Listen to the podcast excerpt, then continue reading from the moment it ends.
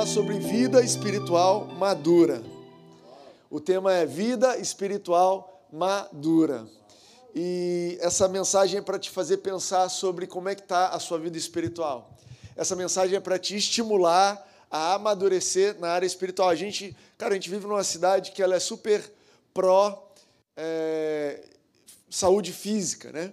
Você está dirigindo aqui, você estava afim de comer biscoito e dormir o dia inteiro, mas você passa, abre a janela, vê aquele sol, já tem alguém correndo por perto, já tem alguém suado chegando no elevador, te constrangendo, você fala, cara, eu não posso ficar comendo biscoito assistindo Netflix o dia inteiro, eu preciso fazer alguma coisa. E aí você vai, enfim, comer outra coisa ou assistir outra coisa, mas o incentivo dessa cidade é para que você faça exercício, para que você cuide da sua saúde física. Da mesma forma, a nossa saúde mental nessa, nessa cidade, você encontra tanta gente culta, né? E não só nessa cidade, se você está online, a internet te bombardeia com artigos, com opiniões, com é, novidades tão interessantes que estimulam você mentalmente, te fazem pensar assim, cara, eu preciso avançar na minha carreira, eu preciso fazer mais curso, eu preciso aprender mais uma língua, eu preciso crescer mentalmente, isso é bom mas poucos lugares te estimulam a crescer espiritualmente. Poucos lugares te estimulam, te mostram, olha, você precisa amadurecer espiritualmente. Você é um ser espiritual e você sabe disso, você percebe isso em tudo que você faz, mas você precisa ser encorajado a não estar estagnar no mesmo ponto a vida inteira. A igreja, essa igreja, e essa é uma coisa que eu ouvi pela primeira vez na nova igreja, na barra do pastor Fragali, ele ensina assim: olha, eu não estou aqui para encher essa igreja, eu não estou aqui para trazer mais gente. Não é esse o nosso propósito, não é esse o nosso objetivo. As pessoas têm vindo porque Deus tem mandado, a Bíblia fala que o Espírito Santo vai trazendo cada um que tem que trazer. Você entende isso? Você entende que você foi trazido? Você achou que você estava vindo, mas você foi trazido essa manhã você achou que você estava só ligando a sua internet, o seu Instagram? Você foi trazido. Deixa eu ver os comentários aqui se tem alguém que foi trazido. É verdade, só gente maravilhosa, Ellen disse. Estou tentando incluir eles aqui no nosso esquema, tá bom, gente? E, cara, você foi trazido, mas o objetivo dessa igreja é te ajudar a amadurecer na fé. Eu quero te olhar e daqui a dois, três anos olhar e falar: Uau, essa pessoa cresceu. Olha, essa pessoa, se passasse por isso dois, três anos atrás, ia se abalar, ia ficar rendido. Obrigado. Mas, cara, cresceu, amadureceu na fé. Então, o termo aqui é amadurecer. Amadurecer. E a ideia dessa mensagem veio da semana passada, sábado. Eu estava lá em Goiás. Vocês sabem que eu tenho um estilo de vida carioca, pego onda, eu tenho filhos cariocas. Eu não falo vocês, mas o resto tudo eu assumi mas na verdade eu sou goiano. Na verdade, eu sou nascido em Goiás, Goiânia, e eu estava lá visitando a minha avó, e depois do almoço a gente foi fazer o que carioca não faz. A gente, meu tio foi, pegou um, um pedaço de cana e a gente foi chupar cana. Olha aí, você nem sabe o que é isso. Açúcar que você come vem da cana. Enfim, meu tio foi procurar uma cana madura e a gente estava chupando uma cana madura, gostosa. E aí, naquela hora, eu ouvi o Espírito Santo e depois, preparando essa mensagem, eu preguei domingo passado em Brasília sobre ela. E o Espírito Santo falou para mim: como é gostoso algo que está maduro. Como é apropriado a uma coisa que está madura. Olha que saboroso. Eu quero que você estude mais sobre ser maduro. E é curioso porque ninguém, é, esse adjetivo, ser maduro, não é algo que ninguém mais quer hoje em dia. Né? As pessoas falam assim: eu quero ser jovem, eu quero ser inovador, eu quero ser resiliente, eu quero ser sábio, mas dificilmente algum de vocês colocou no objetivo de 2021, eu quero amadurecer.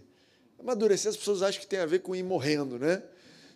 Quando alguém vira para você e fala, nossa, como você está maduro, você já fala, você acha? Pô, mas eu tô, não estou tão mal assim. Né? Não é um adjetivo que as pessoas amam e gostam, mas em termos espirituais, esse adjetivo é poderoso. Você ser uma pessoa espiritualmente madura isso é relevante para você. Então hoje eu quero falar para você o que, que significa ser maduro no espírito, por que, que Deus quer que você seja maduro e eu quero te ajudar nesse caminho de ser maduro, amém? Estão comigo? Gente, vocês vão ter que falar amém mais alto porque vocês estão de máscara. Está abafando e eu estou sentindo que vocês não estão tão aí comigo. Vamos lá, definição do dicionário. o que é maduro? Disse dos frutos completamente desenvolvidos que atingiram o ponto em que se deve, em que deve ser feita a colheita. Frutos completamente desenvolvidos que atingiram o ponto em que deve ser feita a colheita. Amadurecido, sazonado, laranjas maduras, trigo maduro, espírito maduro, ponderado, refletido, prudente. Uau, tá, isso tudo está no dicionário. E uma pessoa madura significa uma pessoa que está pronta, desenvolvida, pronta para colher aquilo que ela plantou. Então, te dando um exemplo rápido, um médico, né? um engenheiro, um economista. O engenheiro que está na faculdade, um médico que está na faculdade, ele ainda não está colhendo os benefícios daquilo que ele tem. Na verdade, ele ainda está semeando. Então, ele ainda não está ajudando tanta gente, ele ainda não está colhendo tantos benefícios financeiros na carreira dele, ele ainda não está aprendendo e desenvolvendo tudo que ele tem, mas à medida que ele sai da faculdade, amadurece e ele se torna um médico pleno, ou um engenheiro pleno, um economista pleno, um advogado pleno, ele passa a colher os benefícios. Então ele é um médico maduro. Agora sim, ele está amadurecido, agora ele, as pessoas podem colher os benefícios daquilo que ele estudou. Ele traz bem-estar para as pessoas. Agora ele vai colher o avanço da carreira dele, agora ele vai colher o avanço é, financeiro daquilo que ele semeou, né, da escola, faculdade de medicina. Quem está na faculdade de medicina pagando, diga amém, Jesus me liberta, amém, ele vai te ajudar. não precisa falar alto, não. Um cristão maduro é aquele que já colhe os resultados. Anota isso daí. Um cristão maduro é aquele que já está pronto para colher os resultados. Sabe, a jornada com Jesus, ela começa com alguém te trazendo essa palavra.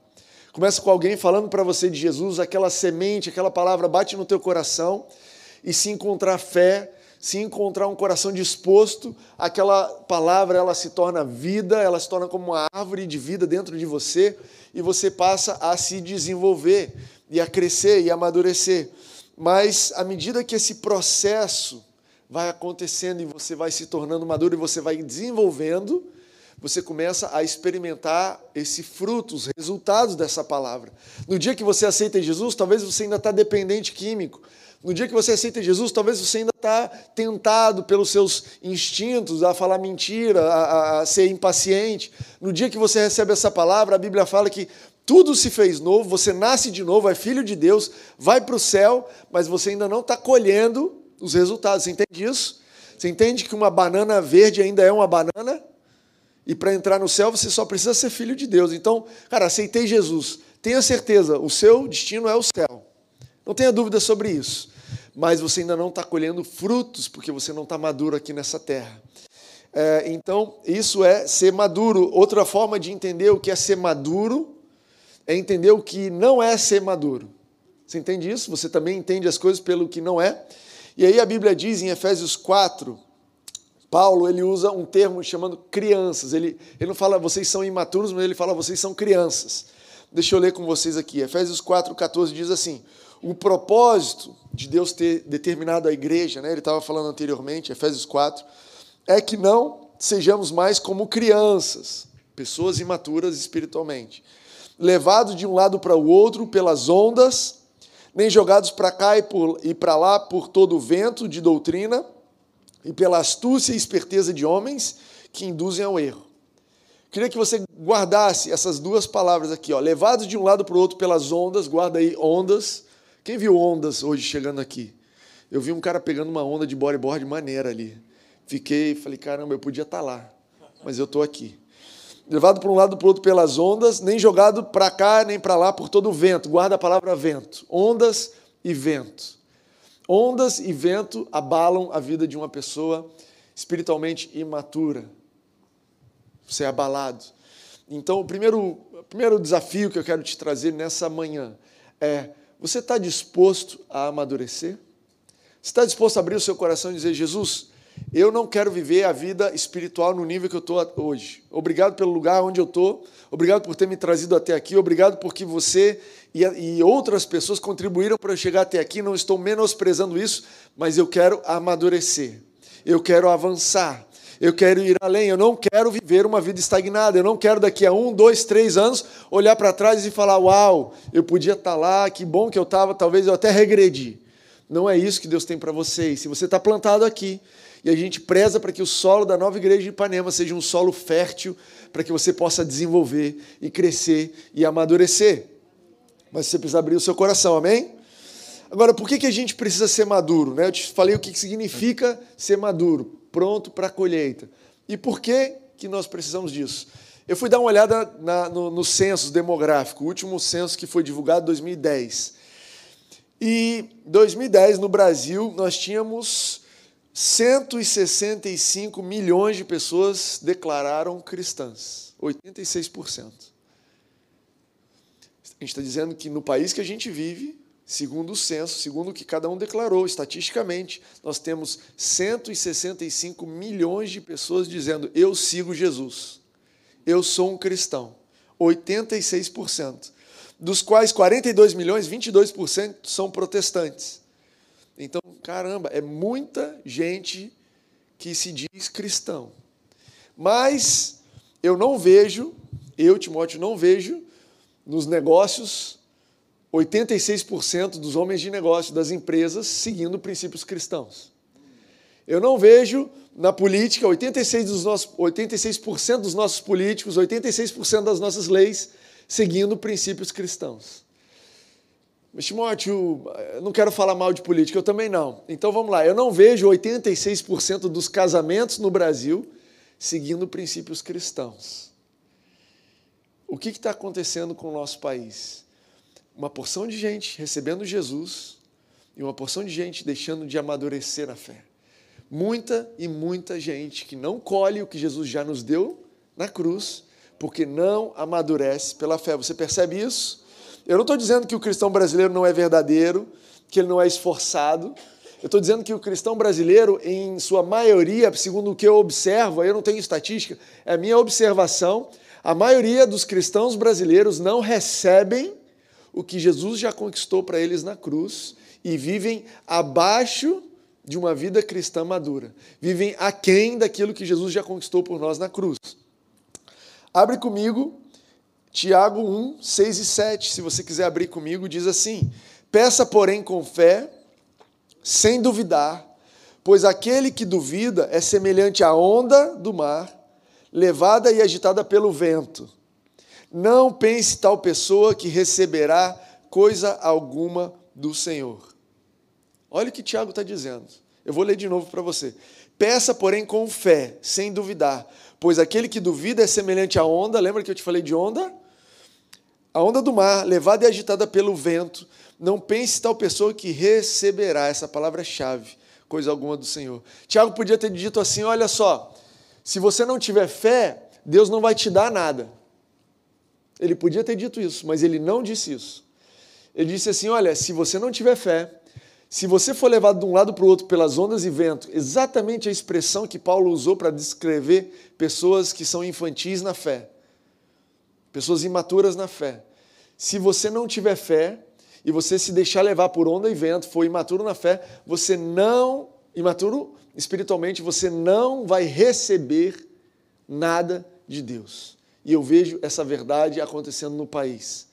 Sabe, Jesus ele conquistou tudo por você na cruz. Sabe, a Bíblia ela é, ela é impressionante porque ela não poupa em dizer, olha, pela graça nós já temos todas as coisas. Sabe, Jesus já conquistou para você aquele novo nível de relacionamento, já te conquistou para você aquela transformação mental, ele já conquistou para você um novo nível de carreira, já conquistou para você uma vida abundante. A Bíblia fala que Deus nos deu todas essas coisas, mas a maioria dos cristãos nesse país não acredita nisso.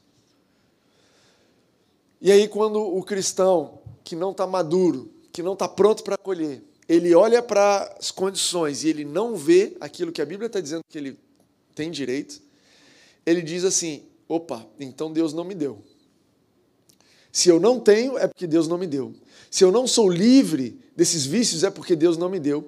E aí a gente engaja no que o brasileiro conhece muito bem, que são as atividades de convencer Deus a te dar o que você não tem. Você conhece isso? atividades cristãs motivadas em eu vou convencer Deus a me dar o que eu ainda não tenho. Também conhecido como jejum, também conhecido como eu vou orar até ficar careca, não sei. Também conhecido como eu vou dar o dízimo e a oferta. Já ouviu falar disso? Pessoas que falam assim: olha, eu não estou prosperando, mas eu vou dar mais dinheiro aqui, porque aí vou prosperar. E não entenderam que não é a questão de que Deus não está te dando. Sabe, a, a gente tem um termo no Brasil que se chama. Você já ouviu falar de católico não praticante? É triste isso, né? Católico não praticante. Já ouviu falar de protestante não praticante? Temos essa nova modalidade também. Você já ouviu falar de membro da igreja não praticante? Temos também. Líder não praticante, pastor não praticante. Infelizmente a gente tem. É um absurdo isso, né? É, é como se a gente dissesse assim: ó, hoje a gente vai ter uma corrida, a gente vai ter uma corrida de corredores não praticantes. Como é que vai ser essa corrida, gente? Não, hoje é a corrida de gente não praticante. Mas como é que pode? Se você está correndo, você está praticando. Se você não está praticando, você não está correndo. Mas existe essa coisa, né? No Brasil, cara, eu sou cristão, mas não sou praticante. Eu creio, mas eu não recebo. Eu acredito, aquela palavra uma vez já entrou aqui, mas eu nunca me dei conta que eu precisava desenvolver. Eu estou satisfeito em ser uma pessoa imatura e depois eu não sei por que, que eu não recebo. Mas eu vou jejuar. Eu estou dando dízimo. Olha, eu estou cumprindo. Faz sentido isso? Agora me diz uma coisa, vamos pensar aqui logicamente. Vocês têm muita lógica, não tem? A máscara tirou a lógica de vocês? Não, todo mundo com bastante lógica. Faz sentido Deus te dar o filho dele e não te dar todas as outras coisas junto com esse filho? Alguém aqui poderia assim, olha, olha só, eu vou te dar um carro, né? você vai dar de presente para alguém um carro, você vai dar pô, um carrão, um Honda novo, topo de linha, zero quilômetros. Eu vou te dar de presente o carro, mas o tanque de gasolina não vai cheio, não. Você vai ter que ralar por esse tanque de gasolina. Faz sentido isso? Depois que você já deu o presente inteiro, por que você não usa? Não, eu não tenho gasolina porque me deu só o carro, mas a gasolina não me deu. Faz sentido isso? Faz sentido da perspectiva de alguém que está querendo dar um presente? Deus virar para você e falar assim: olha, eu vou te dar. Até aqui eu te dei. Aqui você vai ter que conquistar, porque senão esse não é o nosso Deus. E eu quero te convidar a ler Romanos 8, 32. Eu trouxe a minha Bíblia para ter certeza que está escrito isso aqui mesmo. Vai que não está. Romanos 8, 32. Essa, essa é, uma, uma, uma, é um versículo que você precisa gravar. Esse é um versículo que você precisa ter na sua, na sua Bíblia sublinhado. Esse é um versículo que você precisa imprimir e colocar na, na sua geladeira. Esse é um versículo que, se você quiser botar um sticker de, de versículo no seu carro, eu sou contra, tá? Mas se você for fazer, esse é o versículo. Olha que diz assim, ó. Romanos 8,32. Aquele que não poupou seu próprio filho, está falando de poupança, Deus não poupou o seu próprio filho, mas o entregou por todos nós, como não nos dará juntamente com ele e de graça todas as coisas? Essa é uma pergunta que eu te faço.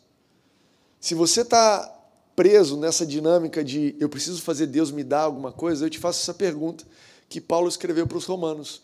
Como é que aquele que não poupou nem seu próprio filho, mas deu a todos nós, não nos dará todas as outras coisas de graça juntamente com ele? De graça. Será que esse é o Deus que nós servimos? Um Deus que nos deu todas as coisas? Será que nós é, é, é, recebemos essa mensagem? E é por isso que a mensagem da graça, pregada, eu, eu, eu prezo por pregar a graça aqui, às vezes no título, às vezes escondida no meio da mensagem, mas que todo domingo você esteja recebendo essa mensagem da graça. Essa mensagem ela é extremamente combatida, extremamente é, desacreditada, porque o diabo sabe que se você acreditar que Deus, o Deus que te deu o filho, te deu com ele todas as outras coisas, se você acreditar nisso, você vai amadurecer ao ponto de receber e as mudanças vão começar a acontecer. E aquilo que Deus deu, você vai começar a receber e a sua vida vai mudar, e a vida à sua volta vai mudar, e o teu casamento vai mudar, o teu negócio vai mudar, os políticos que governam a sua vida vão mudar, tudo a partir de uma certeza e uma convicção de que Deus já me deu todas as coisas. Você está pronto para acreditar nisso? Você quer ser uma pessoa cuja vida espiritual amadurece ao ponto de colher? Ou quer ficar de um lado para o outro, sendo levado por ondas e ventos? Por fim, Timóteo, como é que eu faço para alcançar essa vida espiritualmente madura? Você precisa praticar. Essa história de não praticante não vai rolar. Essa história de cristão não praticante não é para você. Essa história de corredor que não pratica, não sei como é, mas não é para você e para mim. A gente precisa praticar. A forma de amadurecer como cristãos é exercitar o que nós estamos ouvindo. A sua vida, tem uma frase especial ali que eu escrevi, a sua vida espiritual, ela não amadurece no domingo. A sua vida espiritual, ela não amadurece no domingo. Ela amadurece de segunda a segunda. Quando você exercita. Você pegar essa palavra aqui, guardar no seu coração, que bom, bom demais, agora exercita. Olha o que a Bíblia diz, Hebreus 5,14. Mas o alimento sólido é para os adultos. Crianças eram pessoas com é, vida espiritual imatura. Adultos, pessoas com a vida espiritual madura. Mas o alimento sólido é para os adultos, os maduros, os quais, pelo exercício constante, tornam-se aptos para discernir tanto bem quanto mal. Timóteo, como é que eu exercito? Como é que eu me exercito? Como é que eu exercito o meu espírito? Quando a sua fé é provada. Quando a sua fé é provada. É na hora que você olha para a situação e fala: Isso aqui eu não resolvo sozinho. Pum! Agora é hora de exercitar o teu espírito.